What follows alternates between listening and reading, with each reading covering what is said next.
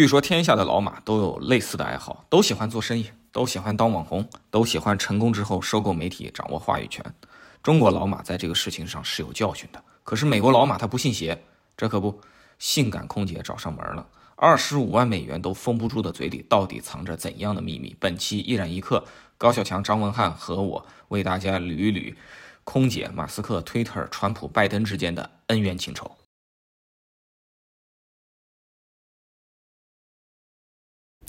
今天是这么个情况，这个马斯克呢被一个美国的媒体叫 Insider 爆料说，有一个空姐可能在之前的某个时间跟马斯克共乘一班飞机，结果两个人发生了一些这个肢体触碰的这种按摩行为，空姐指责马斯克。有一些比较过激的举动，里边提到一个非常有趣的花边，说马斯克当时许诺会送给他一匹马，然后有中国网友看了这个新闻就觉得很搞笑，这个马斯克送马实在是这个太 太巧合了，但也有人会想到历史上的另一件事情，他当时约他的某一任这个妻子。问对方说：“你愿不愿意跟我约会？呃，我带你去我家，我给你看我的那个火箭，对，我的大火箭啊，对对，我的大火箭。问题是在中国的这个语境里边，我我猜西方人也会有类似的看法，毕竟我们那个东西的形状都是类似的，就是火箭好像就是很像，会喷射，对，就是会喷射，就是很像某个东西。” 对，所以所以他当时约会的时候的那个发言，确实还是有一点点接近这个性骚扰的。当然了，他比较厉害的就是他把别人带到家里去，他真的能展现一个火箭的这个视频啊什么的。我来到你家里就给我看这，说那关键是新闻里面提到了一个点啊，说那位空姐爆料说她当时还把她那个某个气管给露出来了。我觉得这个这一点是关键。OK，呃，他们不是在飞机上已经那个发生性关系了吗？没有啊，没有，没有。我没有空姐叫什么这个这个空姐玉洁冰清，她拒绝了。道德好像是当时是在按摩啊，一个正规的按摩，对吧？对。然后说马斯克他是披着一条毛巾，但空姐说呢，毛巾下面是空空如也，就没穿衣服的。但是火箭已经竖起来了，那证明马斯克很健康，我就觉得很正常。应该买他的股票，我为什么？这创始人在五十多岁的时候还这么健康，这是很重要的。说我非常理解伊隆马斯克，因为我也是一个不能被按摩的人。我是特别敏感的，别人一按摩我就容易有反应，不管是男的还是姑娘，你知道吗？所以我不能去按摩的。你送过马吗？我买不起马，我自己是一匹种马，我只能把我自己送出去。马斯克也很快的去呃辟谣，但是更好玩的事情是，就在前一天，马斯克在 Twitter 上，他是这个很强硬的怼了美国的这个民主党，就是因为我这个跟民主党对吧立场不合，他们现在已经政治正确。呃，走火入魔了。现在呢，后面可能会有很多针对我的迫害。所以呢，人们把这个时间线一拼起来，就会发现，有可能是马斯克前一天就已经知道这事儿兜不住了，有媒体要把这事儿爆出来，这时候只能先下手为强。Insider 在呃写写作的时候，他也公开的就是说，我们是给了马斯克方面回应的时间。他等于是做了战略防御，对吧？嗯。那这个时候我我看到有两个点啊。一个是那个媒体报道的那个啊爆料的空姐，她并没有透露姓名和身份啊，这是一个点，而且他也没提出他有什么证据。但是马斯克呢也也很有意思，他说这个是啊有点像政治攻击那样的行为，但他并没有否认说没有发生这个事儿，对吧？他没有直接否认。双方都是说话的高手。然后这里面我感觉就是有点信息量，因为毕竟人怕出名猪怕壮，这个道理放之四海皆准。呃，那马斯克已经是全球首富了。然后呢，他的公司所掌握的这些技术也是全世界争夺的这个重点，所以他现在他和他连带的这个商商业帝国已经变成了炙手可热的这样一个东西，所以呢，可能在美国。他也会是两党政治之间的一个非常重要的棋子，人们要看一下这棋子到底是在楚河这边还是在汉界那边。其他一些的企业家基本上他不会正面和政治人物去刚，除非真的已经是撕破脸皮了，一般都是直接靠政治现金去搞定这些事情。而且一般性大的企业都是就是大的资本家都都是两个党派这边他都会去有政治现金。那马斯克给我的感觉啊，给我的感觉就是他之前给我的感觉就是似乎和政治都走的不是特别近。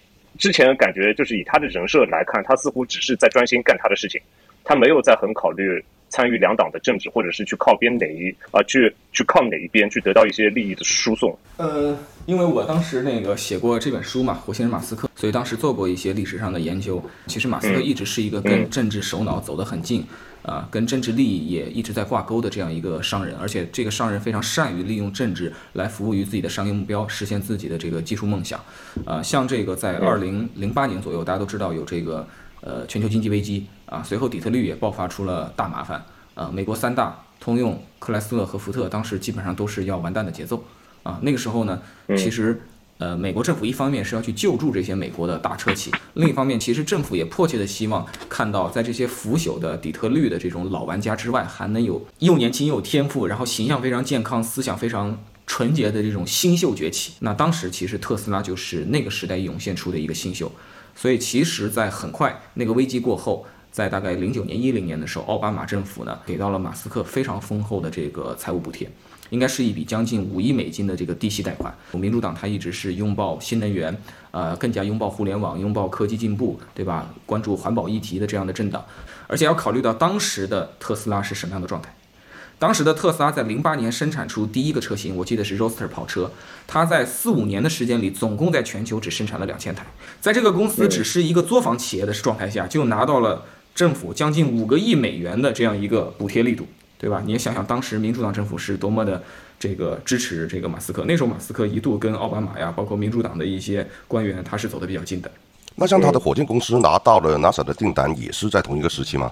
呃，也差不太多。对，所以实际上马斯克最重要的两个创业公司，其实其实不止这两个，还有第三个就是 Solar City。因为你知道，在美国搞那个太阳能，其实成本是比较高的，因为它的光伏是直接面向普通老百姓去装到大家的屋顶的。那你让大家能够早点去用，把这个生意跑起来，你就需要有补贴。而一度。这个 Solar City 的生意能够延续的关键就是补贴的力度是很大的。其实民主党政府就是在奥巴马时期给到马斯克的三大创业公司都是不遗余力的支持，而且当时他还不是绝对的龙头。没错，但是确实他是当时创业公司中表现比较好的希望之星，这是事实。我对马斯克不是特别了解啊，但我也知道他是为特朗普站过台的，并不是说很完全远远离政治的一个人物。对，这就是有意思的地方。就是特朗普上台的时候，那时候有你知道吗？有很多投资人，包括我认识的个别投资人，就会认为说，OK，特斯拉后面不行了，股价肯定要跌，你看着吧。依然，民主党喜欢的，一般都是共和党不喜欢的。而且，特朗普这个人他是很，当时他的政策是很出了名的，他是反对这些政治正确，反对这些环保和新能源的。所以他一上任，很快美国就退出了这个巴黎协定。意思是我们不需要去为守护地球的那些所谓气候牺牲我们美国人自己的利益，而且他当时就说什么所谓的限售燃油车，这都是 bullshit。所以当时你会发现，呃，他跟马斯克一度也关系比较紧张。他自从退出了巴黎协定，马斯克那边就公开的表示退出特朗普的所谓的企业家顾问团。连巴黎协定都不支持，很显然你不把，对吧？这个化石能源当回事儿，不把这个碳排放当回事儿，这个跟马斯克的这个商业的核心价值观和核心利益诉求是有矛盾体的。但是后来就发生了这个强哥说的那一幕，就是后来两个人又眉来眼去，握手言和了，而且配合得非常好。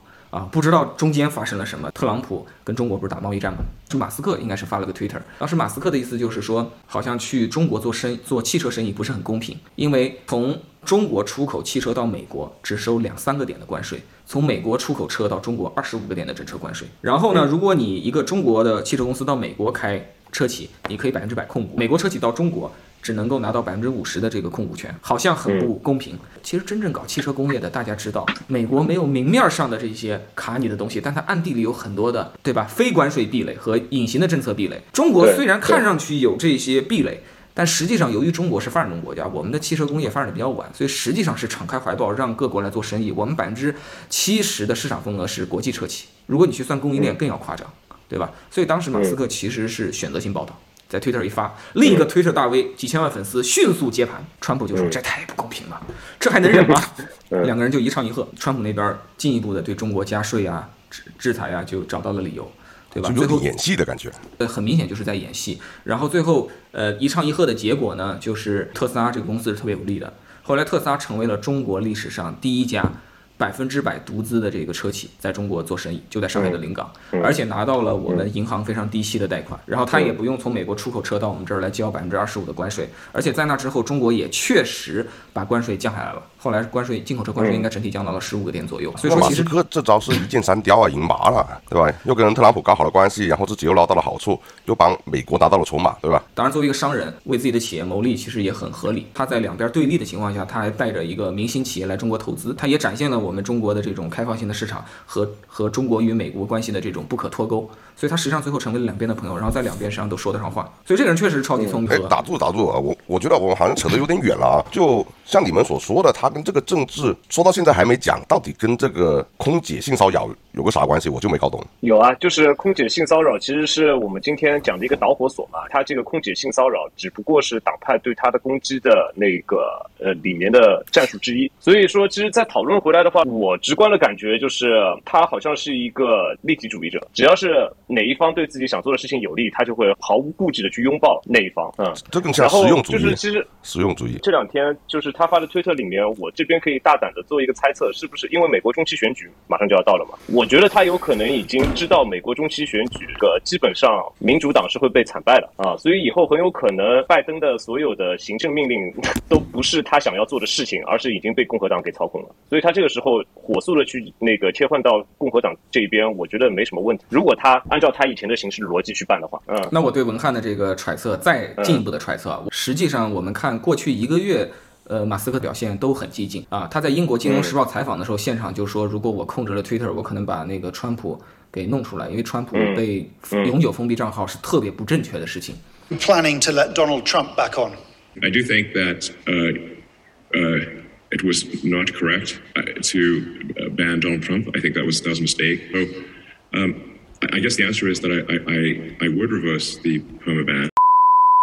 而我们都知道，对吧？对于民主党来讲，上一次的选举有多么惊险，而且对他们来讲，把川普封禁下来，再打二百个棺材，钉上两千个钉子有多重要？那如果有人说我又要收购 Twitter，而且我还反对把川普的账号进行封禁，这实际上就是公开的跟民主党的利益进行斗争。而且如果我们去看过去几个月他发的 Twitter，他正面的、侧面的、阴阳怪气的，对吧？劈头盖脸的去喷民主党和喷他们的这个党首拜登，已经很多次了。所以我认为现在大家的矛盾已经公开化了，特朗普已经早就选边站了，他的盟友就是共和党，然后民主党就站在他的利益堆里面，然后最近两天的事情只不过是这个矛盾公开化的又一个高峰而已。那结合他之前啊收购推的这个事情，那现在好像整个故事都串起来了。对啊，所以没有，但当中有一件事情，我现在突然间想不明白了。拜登上台以后，如果民主党没有对伊隆马斯克或者他手下的企业去做出一些什么动作的来的话，伊隆马斯克为什么要在这个时候选择要去拥抱共和党？因为他完全可以做中立。民主党的做法是马斯克很恼火的。第一，民主党呢特别维护工会的利益，但是你知道马斯克是出了名的反工会的，他旗下的企业不允许有这个工会存在。然后呃，第二点就是这个电动车这件事情上，对吧？拜登一直跟美国人讲，中国人民的电动车事业和电池技术已经完全走到我们前面去了。但是不要紧啊，我们一定会反超他们的啊。Right now, China is leading in this race. Make no bones about it. It's a fact. You know, we used to invest more in research and development than any country in the world. We now are number eight, and China's number one. Can't let that be sustained. 就一直拿着中国威胁论说事儿，然后要加大对它的扶持跟补贴。但是扶持补贴的时候，它的政策都会有利于底特律的传统车企，也就是通用、福特啊。包括请这些人去白宫，对吧？一起共商国事的时候，都撇下美国电动车的龙头马斯克，请非龙头的通用跟福特的高管去聊电动车话题。所以实际上，拜登在这件事情上的立场也早就已经表表达的非常清晰了。哦我突然间又想到一件事情，就是那个他把 Gigafactory 不是建到了那个德州去？德州，因为这点非常重要，是在加州，对吧？加州是因为加州是蓝州，是是民主党的，而德州是红州，是共和党的。说明在那个时候，他其实已经向共和党去靠近了。对，而且这事儿为什么重要呢？是因为他之前也在加州之外的地方建厂，比如说内华达州。这次去德州，不只是产能最大的、技术最先进的新工厂，而且他把总部直接搬过去了。我们都知道，在地理上，加州跟德州。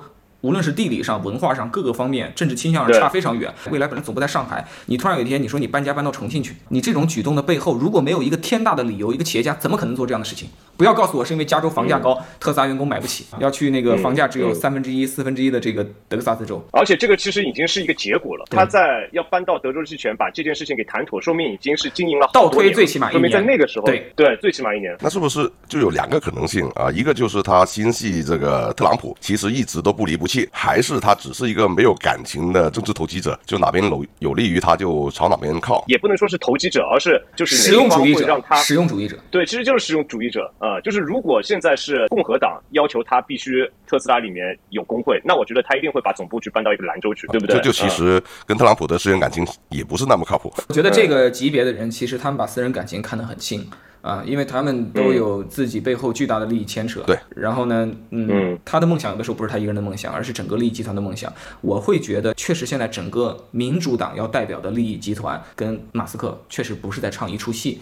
我觉得最代表民主党的利益集团呢，可能是扎克伯格的公司，嗯也就是现在我们讲的嗯 Web Three，呃，这个元宇宙这类事儿。因为其实这类事情也是美国下一个阶段在国际上能进行国际级收割的一个重要武器。而很明显，我们看到扎克伯格干的事儿，好莱坞干的事儿，包括 Apple 这些公司的利益是可以串在一起的。你有最好的虚拟的这些内容和社区空间，然后你用终端设备来连接用户，然后你再有好莱坞的那些文化产品做软实力的输出，所有东西是可以完全闭环的。然后你当然还有金融公司利益，金融公司去把这些事情在过程中进行收费。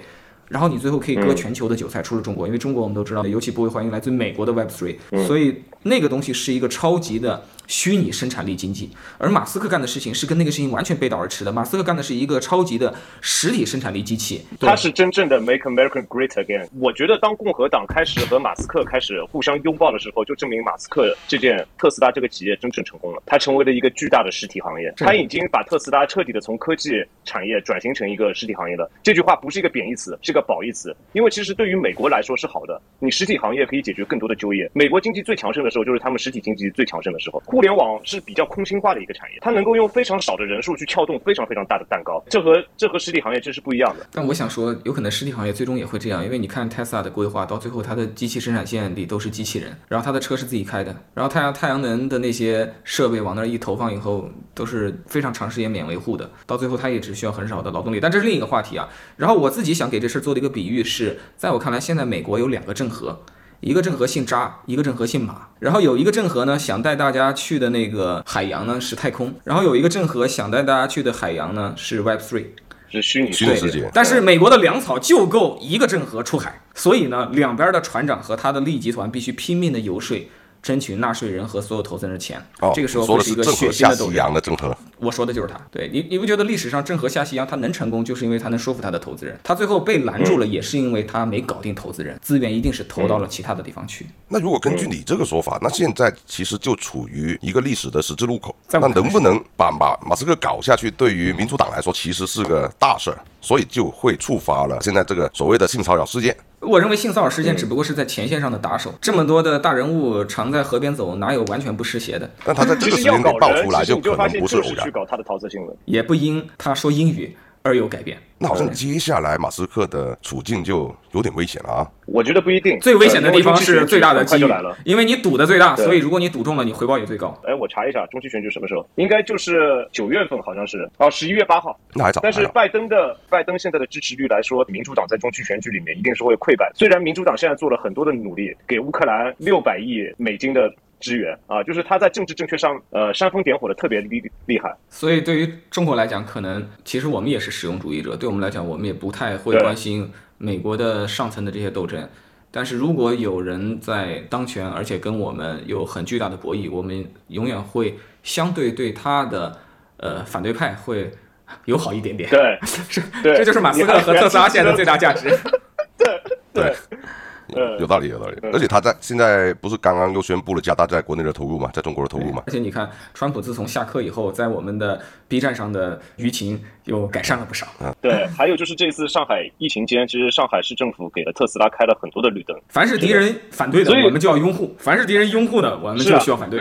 啊。接下去就是我觉得马斯克会有半年时间在美国里面会比较难受，因为我觉得啊就是以民主党的这些那个老作风，他要去挖马斯克的料，绝对是可以挖很多很多的，而且说不定就有很多黑料已经在手上了，只不过他不会一下子都放出来。民主党对建制派媒体的控制比例是比较高的，所以当时共和党主要靠这个川普的个人神勇能力跟他们斗争。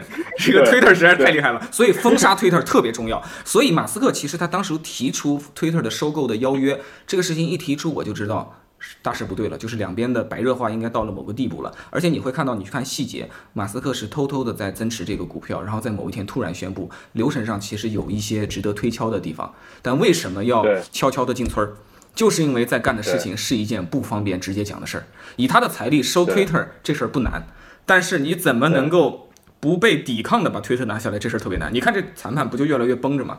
这背后一定会有巨大的反弹。不，我我根本不相信是价格谈不拢的问题。在我看来，这背后就是非常多的、非常复杂的这个博弈，有可能他这个收购最后会完成不了。对，因为其实可以通过各种的法律程序让你无限的 delay 嘛，对不对？所以说其实这个是很难的。而且其实马斯克现在也意识到，就是如果推特有可以把美国总统当时川普给封封掉的话，要封马斯克其实也是 OK 的。嗯，所以他必须得要控制一个很强势的媒体。对。因为现在就像你说的，几乎建制派的所有的媒体都是被民主党给控制，这个本来就是自由派比较善于做的事情嘛。如果自由派的媒体一直在开始洗脑，就是唱马斯克的负面的时候，其实对于他来说就是会很难受。所以他这次收购推特，其实在我看来就是，如果我们现在这样子去复盘啊，就是包括他到德州去建厂，包括他想要收购推特，其实我们似乎已经把里面一些关系给理清楚了。嗯，对，希望不要收到特斯拉中国的传票。在打这个电话前，其实几分钟前我看到一条微博，就是本来特斯拉的股价是比第二名到第九名的总市值还要高的，但这两天呢，特斯拉崩的比较惨，呃，其他九名呢，呃，没有崩的这么惨，比亚迪还涨了，所以现在二到九加起来已经超过特斯拉的市值了。那我们就是说，股票市场，你觉得，比如说到中期选选举前，你觉得它的股价会怎么变化？中期选举后，它的股价会怎么变化？嗯，首先中期选举前我是比较看跌的，因为。我觉得现在不仅是特斯拉，所有在美国的科技创业型的公司，就是你的业务还没有完全成型、价值没有完全兑现的这种公司，我觉得估值都会回调，因为现在美国在这个加息的过程当中。啊，在这个过程中呢，前几年这种呃货币宽松的时候，就有利于这种吹泡泡的公司。现在你压泡泡的时候，就会不利于他们。所以我觉得在大周期上是对特斯拉不利。其实不光特斯拉，你看我们中国的这些偏创业型的公司，最近也都血流成河。因为中国公司是面对双双重负面，一个是美国在加息，对吧？另一个是。围绕着中概股，美国和中国还在掐，对，所以是两重负面，那就那就那就打折打得更厉害。那如果是长期的话，我觉得就像你说的，可能我们要看一下中期选举的结果了。就算共和党可能控制了参议两院，但是毕竟民主党依然控制着总统、副总统的这个位置，啊，所以只能说可能美国未来几年的博弈会特别厉害，但是未未必马斯克的公司就会受到很大的照顾。哎，其实我其实今天还想了一点啊，马斯克这个人的性格，就是和和我们想象的都不一样。最近不是 Johnny Depp 和他的前妻 Amber Heard 在打官司嘛？就是 Amber Heard 也是 Elon Musk 的前女友。然后最近就是因为他们打官司的事情呢，Elon Musk 和 Amber Heard 的聊天记录被爆出来了。然后 Elon Musk 在和 Amber Heard 的聊天记录中就显得特别的舔狗。